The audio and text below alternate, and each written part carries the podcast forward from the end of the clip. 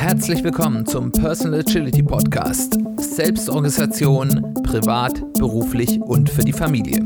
Ich bin Simon Kleiber.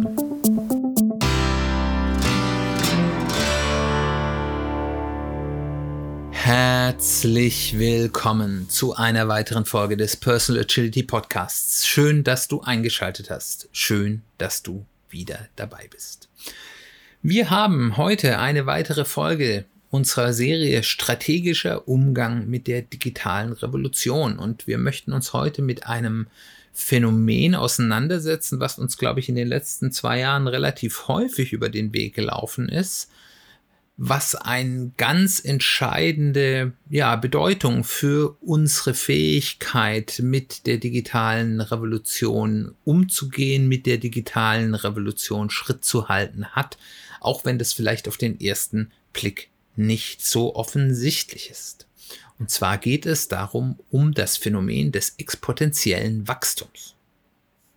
Und das Problem, das wir haben, ist, dass und das konnten wir, wenn wir über exponentielles Wachstum ähm, geredet haben, in gerade weil das ja auch während der Corona-Pandemie immer eine Frage war, wie entwickeln sich äh, Inzidenzen oder ähnliches, ähm, wir festgestellt haben, wenn man das in Einklang gebracht hat mit dem Verhalten der Menschen, aber zu großen Teilen auch dem Verhalten der Politik, dass wir Menschen inklusive unserer Politik sehr schlecht daran sind, exponentielles Wachstum zu erkennen und damit relevant umzugehen, weil, und das werden wir jetzt gleich nochmal beobachten, exponentielles Wachstum eben auch schon relevant und exponentiell ist, wenn es noch nicht ganz äh, drastisch aussieht. Äh, und wenn es anfängt drastisch auszusehen, es häufig für eine Reaktion schon zu spät ist. Und der Grund ist eigentlich ganz menschlich.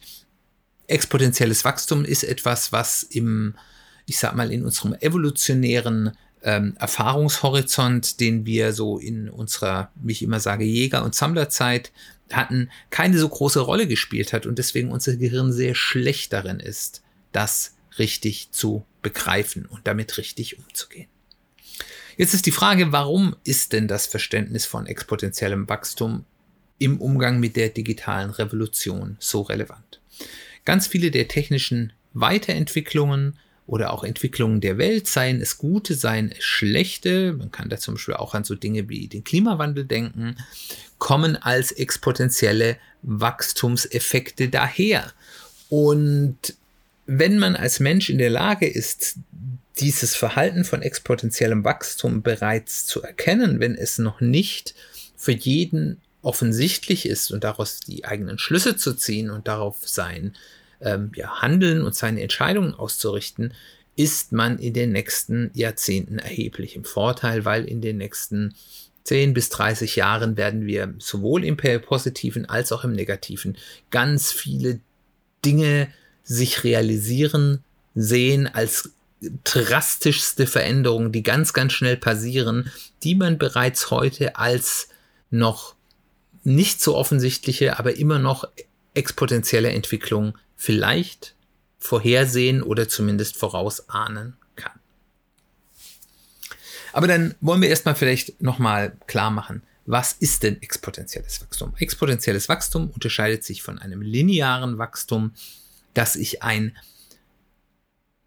Wachstum habe, was sich prozentual auf den vorherigen Zustand bezieht. Also ein lineares Wachstum wäre zum Beispiel, wenn ich sage, ähm, mein Gehalt steigt um in jedem Jahr um 100 Euro. Und ein exponentielles Wachstum wäre, mein Gehalt steigt in jedem Jahr um 10 Prozent, weil es dann im ersten Jahr, wenn ich jetzt mal sage, ich habe davor 1000 Euro verdient, dann sind 10 Prozent auch 100 Euro, ist also das gleiche. Wenn ich aber dann im nächsten Jahr komme, dann verdiene ich ja schon 1100 Euro und davon sind dann eben 10 Prozent nicht mehr 100 Euro, sondern 110 Euro. Das sieht erstmal nach keinem großen Unterschied aus, aber mit jedem Wachstumsschritt wird dieser Unterschied größer am Anfang eher unmerklich, später aber dann ganz drastisch. Und das ist das, was uns auch immer wieder, zum Beispiel auch beim finanziellen, mit dem Zinseszinseffekt äh, einherkommt oder auch der Effekt, den wir, wenn wir dieses Schwungradbilds haben, wo wir eben immer wieder ein bisschen was dazugeben auf unser Schwungrad äh, und es dann noch schneller und noch schneller machen, was wir dann eben auch in der agilen Weiterentwicklung als wichtiges Wirkprinzip sehen. Aber was das jetzt wirklich bedeutet, möchte ich an einem schönen Beispiel ähm, ja, erklären, und zwar an einem Seerosenteich. Stellt euch einen schönen großen Teich äh, vor und auf diesem großen Teich wachsen zehn Seerosen. Das ist ja schon mal schön. Seerosen sind sehr schöne Pflanzen. Und wir machen jeden Tag einen kleinen Spaziergang an diesem Seerosenteich und beobachten, wie die Entwicklung ist. Am nächsten Tag können wir beobachten, dass es eine Seerose mehr auf dem Teich gibt. Also jetzt elf Seerosen. Daraus kann ich jetzt zwei Dinge schließen. Die Möglichkeit Nummer eins ist, die Seerosen vermehren sich um eine Seerose am Tag. Also lineares Wachstum. Das ist ganz einfach vorherzusagen. In 70 Tagen gibt es 80 Seerosen. Jeden Tag eine mehr. Ich habe mit 10 gestartet. 80 Seerosen. Das ist lineares Wachstum. Damit kann unser Gehirn sehr gut umgehen. Die Möglichkeit Nummer zwei wäre, die Seerosen wachsen um 10% am Tag. Wir haben gerade das Beispiel ja schon mit dem Gehalt gehört. Wir wissen, die Seerosen werden mehr und wahrscheinlich werden sie auch schneller wachsen als diese, dieses lineare Wachstum, was wir jetzt angenommen haben aber wir können das erstmal ganz schwer abschätzen. Wir haben da kein Gefühl dafür. Wie gesagt, bei den Was ist in 70 Tagen Frage, das habe ich sofort beantwortet.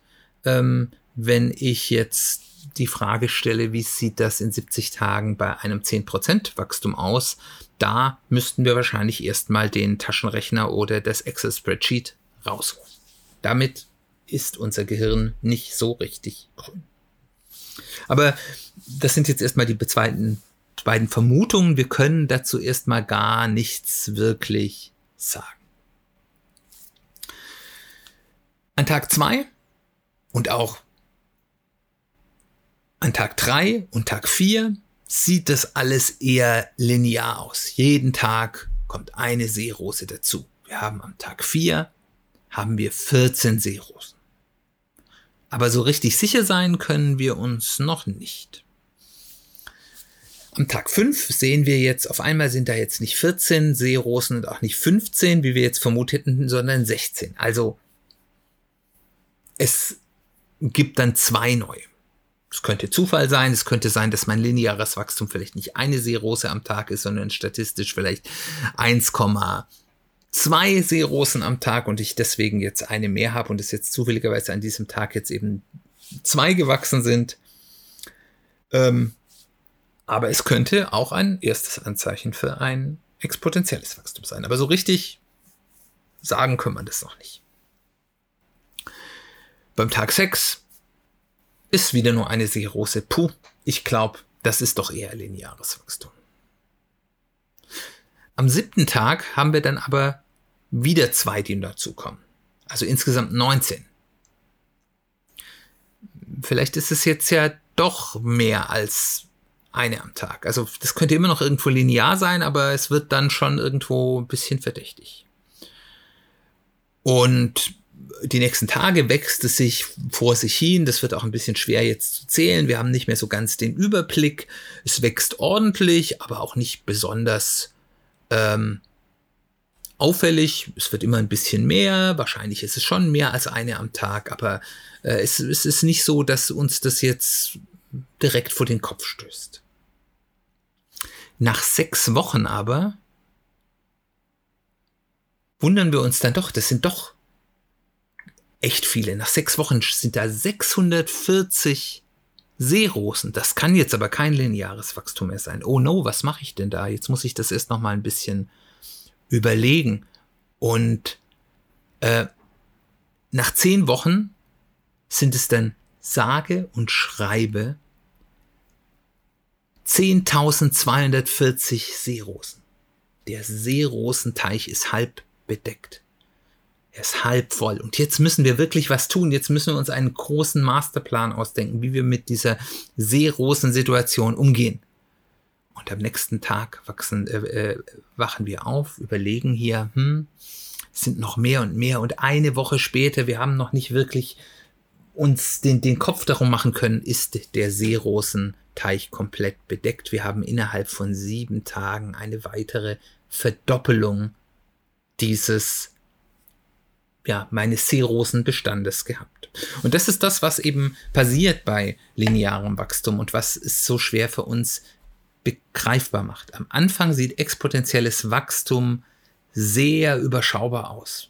Häufig ist es sogar langsamer als ein moderates lineares Wachstum. Also wenn wir zum Beispiel jetzt zwei Seerosenarten haben und die einen, die wachsen um drei Seerosen am Tag, linear, und die anderen vermehren sich zehn Prozent am Tag, ähm, würde das Wachstum des linear wachsenden Seerosenart am Anfang deutlich schneller aussehen als das des Exponentiellen, bis es dann irgendwann zu einem Überholungseffekt Effekt kommt und dann die linear wachsenden Seerosen sozusagen unüber, also, ja, also uneinholbar hinten dran sind.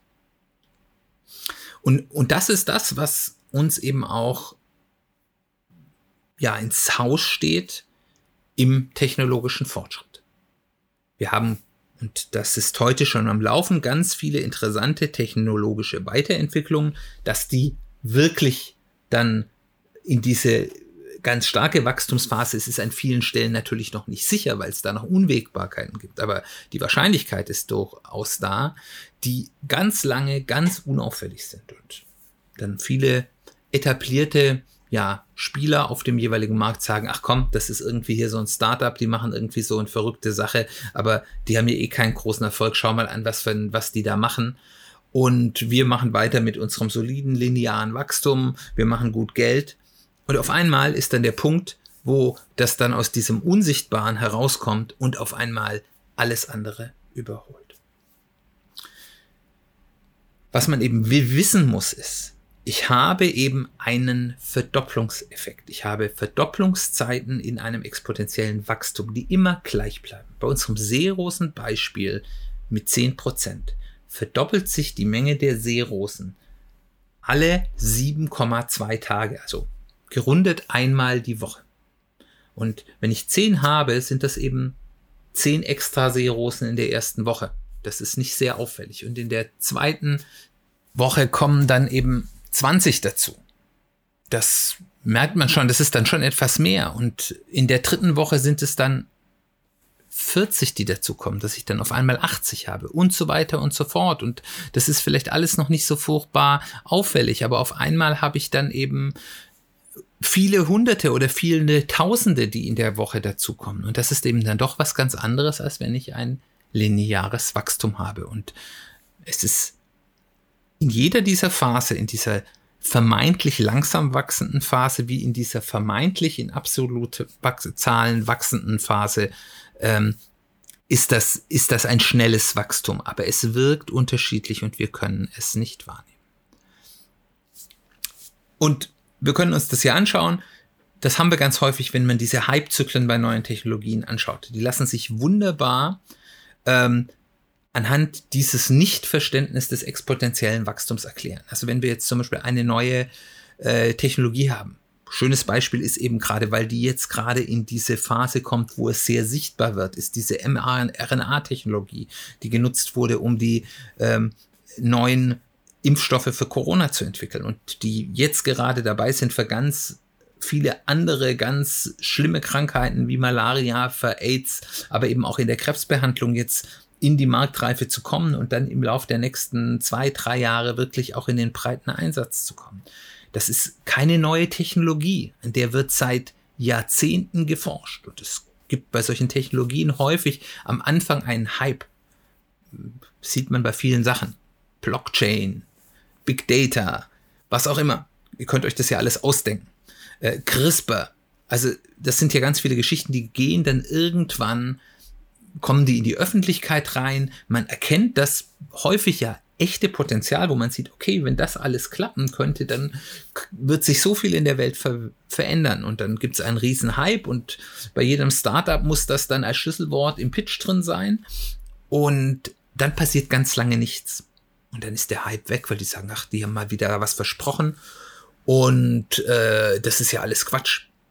Aber in Wirklichkeit gehen diese Technologien bereits in erste Phasen des exponentiellen Wachstums. Es gibt da dann Forschende oder Firmen, Startups, die dort hineingehen auf, der, auf die lange Strecke und dann wirklich daran arbeiten und das marktreif machen. Und da gibt es erst dann ganz kleine Erfolge, die eben aussehen wie, ich habe nur eine Seerose mehr am ersten Tag oder zwei am fünften Tag und am sechsten wieder nur eine. Das sieht nicht sehr dramatisch aus. Aber im Endeffekt wird trotzdem immer ein exponentielles Wachstum erfüllt. Und das geht dann über viele Jahre und viele Jahrzehnte, weil wir natürlich dort nicht unbedingt 10% am Tag Rate haben, sondern das eben einfach lange dauert. Und obwohl sich eigentlich nichts ändert und diese Wachstumskurve immer die gleiche bleibt, kommt dann irgendwann ein Punkt, und das ist zum Beispiel bei der mRNA-Technologie, war das jetzt wohl erreicht, wo man sagt, jetzt sind wir eigentlich marktreif und jetzt haben wir ein Problem, das wir lösen können. Und auf einmal explodiert der Nutzen und auch der wirtschaftliche Erfolg häufig, der damit, ähm, der kommt in einer irren Zeit. Und wer dann, wenn das wirklich sichtbar und für den normal linear, Mensch, äh, linear denkenden Menschen begreifbar wird, sichtbar wird, nicht in Stellung ist und nicht schon seine Hausaufgaben gemacht hat, hat eigentlich kaum mehr eine Chance zu mitzukommen, weil dann diese Verdopplungsraten in der Absolutheit so extrem hoch sind, dass man diese Zeit, die die, die schon länger dabei sind, sozusagen unter dem Radar gehabt haben, man eigentlich gar nicht mehr einholen.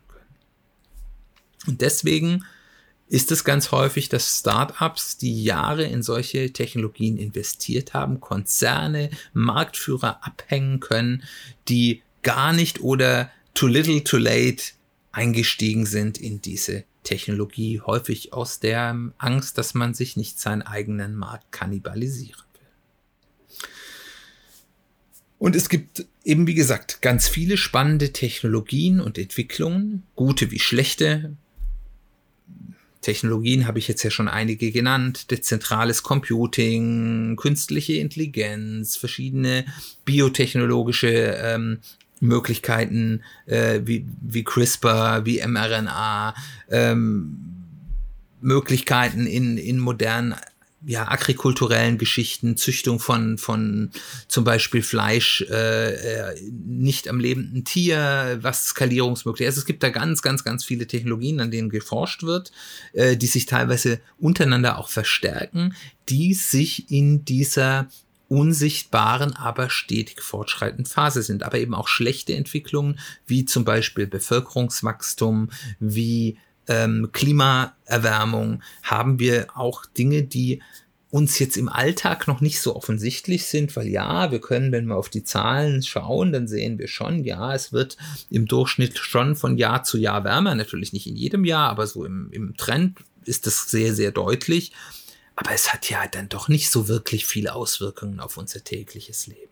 Aber wir merken schon, dass die Einschläge vielleicht ein bisschen näher kommen, aber es ist noch nicht so, dass unser lineares Jäger- und Sammlerhirn dort auf Fight or Flight einsteigt, sondern ja, intellektuell können wir das begreifen, aber es geht noch nicht an unser Innerstes. Und wenn das der Fall sein wird, wenn wirklich dort die Not am Mann groß wird, dann ist es vielleicht schon zu spät. Und das ist das, was wir in den letzten Jahren in der Corona-Pandemie sehen konnten. Die Experten haben gesagt, okay, wir haben jetzt hier eine Welle, die steigt an. Die, die Zahlen sind zwar noch niedrig, aber wir sind hier schon im exponentiellen Wachstum wieder drin. Und da haben alle gesagt, ach komm, lasst uns doch in Ruhe. Und wenn dann die Zahlen wieder ganz hoch waren, dann war wieder das Schreien groß, warum hat man denn nichts vorbereitet? Und genauso geht es im Guten wie im Schlechten, wenn wir nicht mit exponentiellem Wachstum umgehen können. Sei es bei der Klimaerwerbung oder sei es mit dem Umgang und das Fitsein für neue Technologien. Warum haben wir uns denn nicht vorbereitet? Weil wir dieses exponentielle Wachstum nicht früh genug in seiner vollen Auswirkungen für uns selbst begreifbar gemacht haben. Das heißt, wer zukunftsfähig sein will, muss sich dazu bringen, sich bereits in den Phasen, wo es noch wenig offensichtlich ist, mit diesen Themen zu befassen, sich damit zu befassen, was hat zum Beispiel ein Klimawandel oder eine demografische Entwicklung äh, oder bestimmte Technologien für eine Auswirkung auf die verschiedenen Aspekte meines Lebens. Wie muss ich damit umgehen? Wie muss ich mich daraus vorbereiten? Welche Konsequenzen ziehe ich daraus? Menschen, die das nicht tun, werden enorme Nachteile in den nächsten Jahrzehnten haben, weil sie immer dieser Entwicklung hinterherrennen und immer sagen, ach hätte ich doch, ach hätte ich doch, ähm, auch wenn viele Dinge, sicherlich nicht alle und nicht zu 100 Prozent, vorhersehbar gewesen sein können. Wie kann das einem ganz konkret persönlich helfen?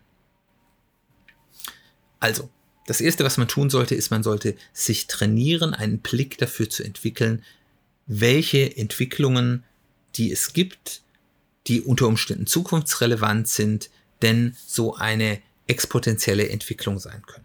Dazu lohnt es sich immer so ein bisschen auf die Hype-Themen zu gucken. Das heißt nicht, dass alles, was gehypt ist, auch ein total relevantes und zukunftssicheres, exponentiell wachsende Sache ist. Aber es ist etwas, worauf es sich lohnt, mal darauf zu schauen, ist diese neue Technologie, ist diese gute wie schlechte Entwicklung, sei es gesellschaftlich, sei es technologisch, sei es in der Natur, etwas, was eine solche Entwicklung nehmen könnte. Wie wahrscheinlich ist, dass das der Fall ist? Was gibt es da für Unsicherheiten? Was gibt es da für unterschiedliche Wege? Und äh, das dann erstmal für sich abzuspeichern, okay, das sollte ich vielleicht mal beobachten. Und dann wenn die relevant sind, also erstens, wenn man sagt, ja, das könnte eine solche sein und B, man auch sagt, ja, dass die Auswirkungen davon sind für mich, mein berufliches Umfeld, mein Leben, wie auch immer relevant, ein Auge darauf haben und die nicht aus dem Blick lassen und sich nicht abhängen lassen. Das heißt nicht, dass ich bei jeder Sache, die dort kommt, hier voll 100 Prozent, ich konzentriere mich darauf und ich investiere da jetzt ganz viel rein, weil das ist häufig einfach auch unnötig, weil nicht alles, was potenziell in eine solche Phase kommen könnte, ist es dann nachher auch. Aber dass man einen Blick darauf hat und sich überlegt, wenn das so eintritt, was hat das für Folgen? Und das in allen Entscheidungen, die man trifft, insbesondere in strategischen Entscheidungen überdenken. Wenn diese Entwicklung so kommt, wie möchte ich denn gerne beruflich aufgestellt sein? Wie habe ich dann vielleicht mein Geld am besten investiert? Ähm, wo möchte ich dann am liebsten leben? Ähm, was für eine Situation im Leben könnte ich dann haben, in der ich dann immer noch ein glückliches Leben führen kann. Also einen positiven Umgang damit und nicht ein, oh Gott, der Himmel fällt uns auf den Kopf. Und das gibt mir eben den Vorteil, dass ich sag mal, die Kosten, und das muss nicht unbedingt Geld sein, das kann auch die Lernkurve zum Beispiel sein, ähm, wenn man sich mit einer neuen Technologie auseinandersetzt, am Anfang sehr günstig ist. Da, da sind viele Dinge noch einfach, man kann viele Dinge leicht begreifen, man kann Dinge ausprobieren. Das gilt aber auch umgekehrt für die Prävention. Je früher man eine exponentiell wachsende Gefahr, wie zum Beispiel ein Klimawandel, effektiv ja, bekämpft, eine Prävention dafür macht, umso günstiger ist das. Wenn ich das erst tue, wenn ich quasi schon ja, das Kind in den Brunnen gefallen ist, dann werden die Maßnahmen und die Einschränkungen, die ich dann einnehmen muss, sehr, sehr schmerzhaft und sehr intensiv. Auch da konnte man das die letzten zwei Jahre im Bereich Corona sehr gut sagen, wenn man zu lange gewartet hat und die Länder, die zu lange gewartet haben, in Deutschland haben wir das zum Glück noch halbwegs vernünftig ge gemacht, die zu lange gewartet haben mit Maßnahmen, um das Ganze einzugrenzen, hatten dann nachher viel höhere Kosten, hatten viel intensivere, harte Lockdowns, also wo die Leute wirklich Ausgangssperre hatten und sowas, kann man ja in den südeuropäischen Ländern anschauen, viel höhere Todeszahlen, als wenn man rechtzeitig und damit eben auch deutlich kostengünstiger eingebremst hat. Und dadurch, dass eben dieses exponentielle Wachstum so entscheidend ist, ist selbst wenn ich nicht mit allen meinen Voraussagen, dass ein bestimmtes Thema relevant sein könnte, richtig liege, ich eben dieses, dieser starke Vorteil, die Streuverluste bei den Dingen, wo ich sage, ich habe mich jetzt hier mal mit einem Thema auseinandergesetzt und da ein bisschen Geld und vielleicht auch ein bisschen oder vor allem Zeit und vielleicht ein bisschen Geld rein investiert ähm, und das wurde dann doch nicht das große Ding. Ähm, ich das mehr als ausgleichen kann mit den Vorteilen, wenn ich mich mit Themen auseinandergesetzt habe, die dann nachher wirklich relevant für alle Lebensbereiche werden. Ich hoffe, ich konnte dich ein bisschen abholen, warum ein wirkliches Begreifen, was exponentielles Wachstum ist, und das ist muss man ganz klar sagen, immer ein intellektuelles Begreifen, weil wir intuitiv nicht dazu in der Lage sind, das zu sehen. Das ist immer ein sich selbst dazu zwingen, genau hinzuschauen. Wenn man das schafft, warum das in den nächsten Jahrzehnten so ein enormer Erfolgsfaktor in unserem Leben sein kann.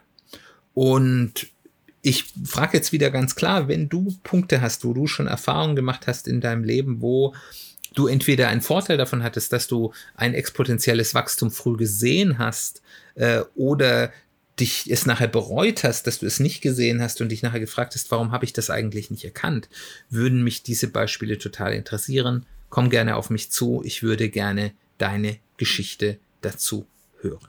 Kontaktieren kannst du mich über Mail, über soziale Medien alle Kontaktmöglichkeiten dazu in den Show Notes, da wo du Podcasts hörst oder auf www.personal-agility-podcast.de. Dann freut es mich sehr, dass du wieder eingeschaltet hast. Ich hoffe, es hat dir gefallen. Das nächste Mal wollen wir uns damit auseinandersetzen, mit einem Phänomen, wo man sich überlegt, wie dumm kann man eigentlich nur sein, wo wir sehen, dass Menschen, die eigentlich intelligent sind, sich ganz furchtbar dumm verhalten und was das mit dem Konzept der Systemintelligenz zu tun hat. Ich freue mich, wenn du dann auch wieder einschaltest. Wir hören uns bald wieder.